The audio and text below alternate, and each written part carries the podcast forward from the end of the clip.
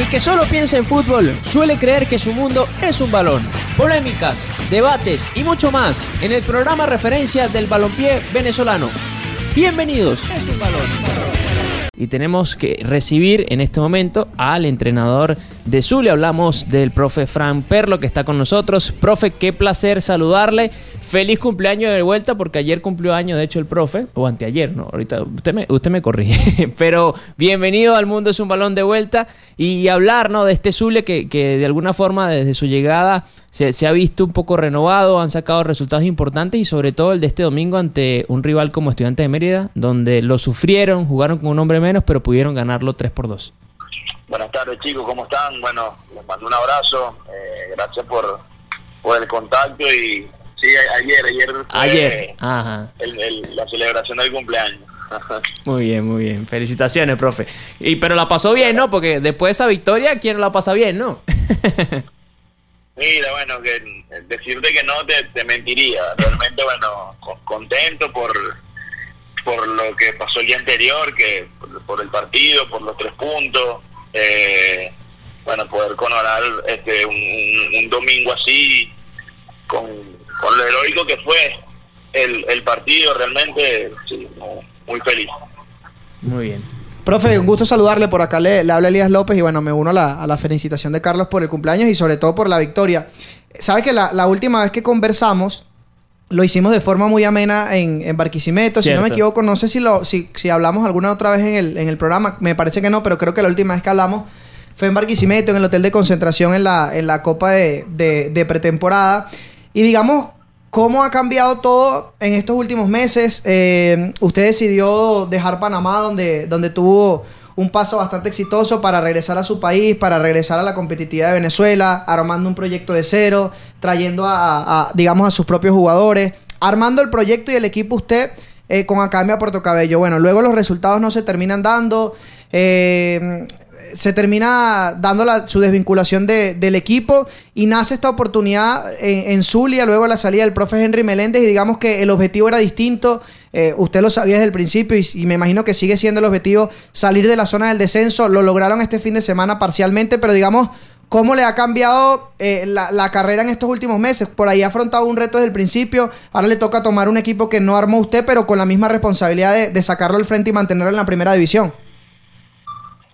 Sí, bueno, son, los riesgos que tiene esta profesión, eh, Elías. Creo que eh, yo estoy agradecido mil por ciento con, con la academia porque me da la oportunidad de entrar al, al fútbol venezolano, al fútbol nacional.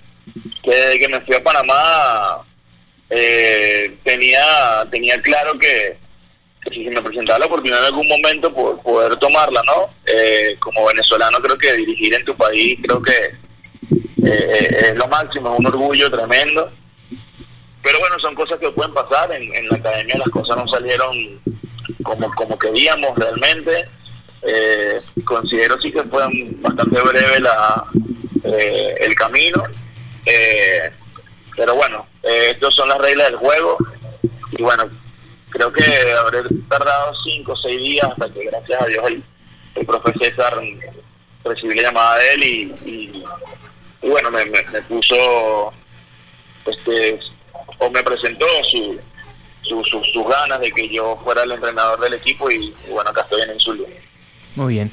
¿Y cómo fue esa, esa, conversación, profe? Porque no es lo mismo por ahí que, que lo llame un directivo, eh, digamos, común y corriente, que, a que lo llame César Farías, que digamos, como seleccionador también, como entrenador también tiene una experiencia importante. Yo diría que uno de, lo, de los técnicos más importantes de Venezuela por lo que hizo en la selección y, y también lo que ha hecho a nivel de, de, clubes y de selecciones internacionales en esta última oportunidad con Bolivia. ¿Cómo es esa conversación? ¿Hablan frecuentemente? Yo creo que recibir, bueno, César es un referente, ¿no? Eh, personalmente. Y, y yo creo que para, para todos los técnicos el nombre César Faría es, eh, es un nombre fuerte eh, y en el cual, mal o bien, siempre ha estado presente en, en nuestro crecimiento como entrenadores y, y, lógicamente cerca de la selección. Eh, es una persona que está muy cercana al equipo. Eh, a diario tengo contacto con él, si no es todos los días, un día de por medio, con todas las obligaciones que él tiene porque bueno, actualmente es el entrenador de AUCA, eh, allá en el Ecuador. Pero, pero bueno, son charlas muy futboleras, son charlas muy eh, entendiendo quién es la figura de César Farías, pues me deja, me deja entrar muy de lleno este, en, lo que es este equipo del Zulia y, y bueno, como te digo, son unas charlas importantes, futboleras, donde él también me abre bastante su, su lado profesional eh, y de su experiencia, ¿no? En, todos los países que ha dirigido, en las selecciones en las cuales ha estado. Eh, y bueno, eso lógicamente yo lo valoro mucho. A ver, Raulito, ¿te escucha el profe? Sumarme a, las felicitaciones por ese cumpleaños. Em, a ver, yo no sé si te tocó trabajar antes con un grupo tan joven, en, tu joven carrera como entrenador. Eh, se sabe ¿no? que, que Zulia es un, proyecto que apuesta a, su, a sus jugadores base formados allí. Y aparte de eso, ¿cuál es el primer diagnóstico que, que tienes como, como entrenador, como conocedor del fútbol? sobre el, el, esquema de trabajo, organigrama de trabajo de este proyecto del club. No, no te escuché muy bien la pregunta. No, Raúl le preguntaba sobre si este es uno de los grupos más jóvenes con los que le ha tocado trabajar y cuál es el diagnóstico que hace hasta los momentos. Mira, bueno, creo que en cuanto a la juventud sí, realmente creo que es uno de los grupos, teniendo en cuenta los cuatro equipos en los que estuve en Panamá y a, la academia y ahora el Zulia, sí. Eh, y el diagnóstico que hago, mira, a ver, yo creo que hoy por hoy que, tomo el equipo después de Henry, eh, yo sigo siendo parte de un proceso el cual arrancó el profe. Y bueno, que como te dije anteriormente, son las, esas son las reglas del juego. Si no tienes resultados, pues eh, esto es así. Pero siento que de alguna manera en algún momento el profe se le iban a empezar dar los resultados. Pues bueno, ahora me, toca a mí lo que había que y, yo entro en un punto donde había que ajustar un poco lo emocional porque después después de nueve partidos sin conocer victoria este y realmente pasándola no, no muy bien había que como que ajustar ese, ese tema emocional y bueno creo que arrancamos bien con ese primer partido ya en, en, el Cachamay y bueno arrancar con una victoria de visitante y, con y como lo hicimos creo que el inicio no se hace tan pesado, ¿no? Creo que lo que viene después, bueno, y lo digo es en base al, a, lo que uno pregona, a lo que uno le, da al equipo como herramienta. Creo que el, discurso a veces tarda menos en llegar. Eh, y entonces, bueno, el, el, partido del domingo fue el cuarto juego y en el medio tuvimos a Zamora y a Carabobo, que creo que hicimos partidos muy buenos realmente, donde, donde no pudimos marcar un gol y donde, donde, pero creo que el resultado por ahí no marcó los grandes partidos que hicimos, tanto en Valencia, en Carabobo, como acá en Maracaibo con, con Zamora. Claro. Profe, hablando de, este equipo, también hay, buena presencia de panameños. Digamos que usted también viene con esa experiencia de dirigir en Panamá. Eh, ¿qué, qué, ha visto de ellos? Y ya los tenía bastante referenciados. Eh, de hecho, este fin de semana vimos ese golazo de Guido Rose. Y de los panameños en general de la liga, porque digamos que esta a ver, no es que es nuevo que los panameños vengan a Venezuela, pero digamos que esta temporada, no, sé si hubo antes una temporada en el fútbol venezolano donde hubiese tantos panameños y a, buen nivel. En Carabobo también el portero de Carabobo, o sea, digamos que, la mayoría de los equipos tienen por lo menos uno o dos panameños. Sí, mira, eh, bueno, yo con, los chicos panameños que están acá en el Zulia, yo trabajé con tres de manera directa en Sky, como es Omar Córdoba, como es Guido Rose como es Daniel Campbell, tanto con Ricardo Ávila como con Silly, los enfrenté a lo largo de mis siete años en, en Panamá y también los conozco bien. Eh, también llegar a un grupo donde ya hay cinco o seis jugadores que, que conozcan y que también conozcan tu trabajo, la entrada tampoco es tan por ahí tan pesada ni tan rigurosa, eh, porque bueno, ya conocen la, la manera en la cual uno se maneja, en la cual uno trabaja. Eh, y bueno, la verdad que con estos chicos del CAI también conseguimos cosas cosas importantes durante durante estos 3, 4 años allá. Y, Y, bueno, como te digo, ya ellos me conocen, yo los conozco a ellos. Y, de los panameños en el fútbol nacional me está gustando mucho el, rendimiento de, Anderson en Monagas, lateral derecho. Sí, muy bueno. Eh, de Cuti, el arquero de Carabobo, realmente bueno, es un chico de, selección, que jugó en Bolivia, que jugó en Turquía.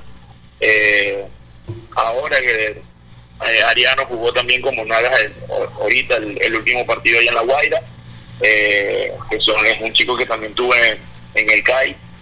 Y bueno, ni, hablar de, Giovanni en Zamora, que bueno, que, creo que ha sido uno de los puntos más altos en cuanto a los a los en el fútbol nacional.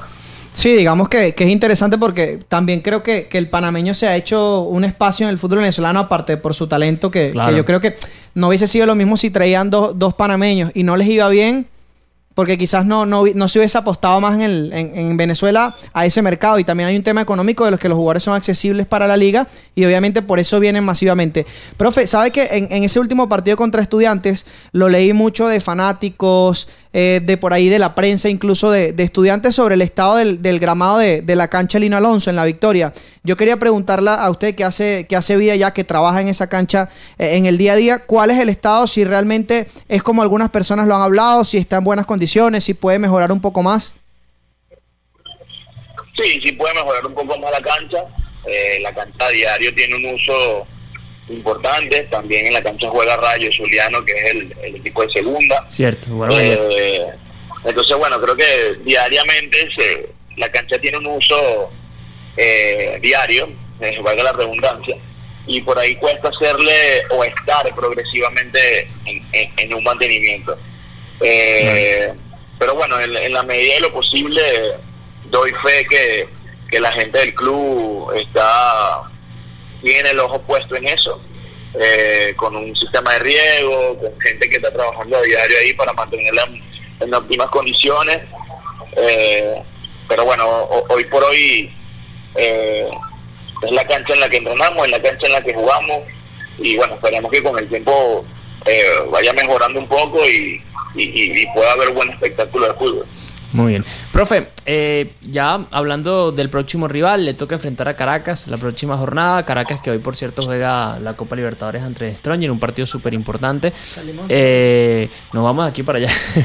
Eh, pero quería preguntarle, ¿no? Sobre, sobre este rival, sobre, sobre esos ajustes que hay que hacer de cara al torneo, porque siento que, el torneo está siendo muy parejo. Más allá de que sí, evidentemente Monaga está de líder, le sacó cinco puntos al segundo lugar, que es Metropolitanos, pero la paridad que hay a partir de, del tercer lugar hacia, hacia abajo es bastante, ¿no? Y evidentemente todavía falta mucho torneo. Sí, no, todavía no llegamos a la mitad del torneo eh, y todo está muy parejo, ¿no? ahorita un, un equipo que da tres puntos eh, por ahí escala tres puestos, el que no gane baja tres puestos, pero el la siguiente te puedes volver a, a meter en puestos de copa, etcétera. Eh, y bueno, sí, el sábado nos toca Caracas. Yo creo que un equipo que totalmente distinto a cuando en febrero, por allá cuando arrancó el torneo, que, que le hacía falta engranar o, que le llegaran a la idea de Francesco. Yo creo que ya hoy por hoy el, el, profe está viendo el equipo que quiere ver y, bueno, tiene, tiene Samsung que, o sea, individualmente debe ser uno de los mejores del torneo. Este, ahora, ahora que está jugando Sio con, con Kaki, que, también vienen de rato jugando también cuando estaban con, con el profe del torneo pasado que se conocen. Y bueno, Caracas es un equipo siempre eh, que pelea los primeros puestos, que está en Copa, va a ser un partido importantísimo para nosotros. Nosotros, gracias a Dios, pudimos ganar de local, que el equipo como institución tenía casi un año y ocho meses sin hacerlo acá en la victoria. Entonces, bueno, nos sacamos eso, esa pesadez de encima y, bueno, queremos seguir reafirmando lo que, lo que hicimos el domingo con estudiantes, ahora ahora con Caracas y bueno, después luego meternos en los últimos dos partidos de, de la primera vuelta. Muy bien. Profe, ya para cerrar, quería saber su análisis de, de, lo que es e, este formato del torneo, ¿no? Porque fíjese que ya en 12 jornadas, eh, ya al menos 7 equipos han cambiado de técnico. Eh, bueno, ya vamos para la 13, para la jornada número 13. Y, y digamos que, que, el torneo, por, por esta estructura también como tal, el formato, como que eh, expone un poquito más al entrenador, ¿no? E, en ese sentido, la paciencia como que no es tan alta como, como en otros formatos, ¿no? Sí, bueno, eh, esto, no lo digo por, por, experiencia propia porque no, eh, no me ha pasado, pero yo creo que hoy por hoy los equipos que están arriba en, en la liga son porque han apostado a procesos. El caso de Monada con Johnny, el caso de Metropolitanos con, eh, con su entrenador, eh, con José María, son porque han apostado a, esos procesos largos donde incluyen a los juveniles, donde traen gente de experiencia y y se van consolidando en el tiempo. Y eso, bueno, también trae o debería de traer un poco de, paciencia. Pero bueno, no, no todos los clubes son iguales, no todos los clubes tienen las mismas las mismas políticas o, las mismas necesidades también. Eh, y bueno, para sacar a 30 es imposible, siempre sale siempre sale el, el entrenador. Entonces, pero bueno, como te dije al inicio, eso yo creo que no solo yo, todos todos los técnicos del mundo lo saben. Y el fútbol mundial hoy por hoy es muy muy histérico en cuanto a los resultados. Eh, hay que poder sacar provecho rápidamente poder establecerte rápidamente en una liga en una copa o, lo que estés compitiendo para para poder alejar esa esas vibras de que te puedan cambiar de que te puedan eh, traer otro entrenador etcétera entonces este es lo que hay y bueno, eso tenemos que trabajar con, con eso. Claro. Bueno, bueno, profe, gracias de verdad por, por estos minutos. Eh, siempre un gusto poder conversar con usted. Por acá siempre bienvenido al Mundo es un balón y el mayor de los éxitos eh, en lo que vendrá para, para el Zul y para usted. ¿ah? Muchas gracias y bueno, cuando quiera. Los equipos se enfilan hacia los vestuarios, luego de los tres silbatazos del principal.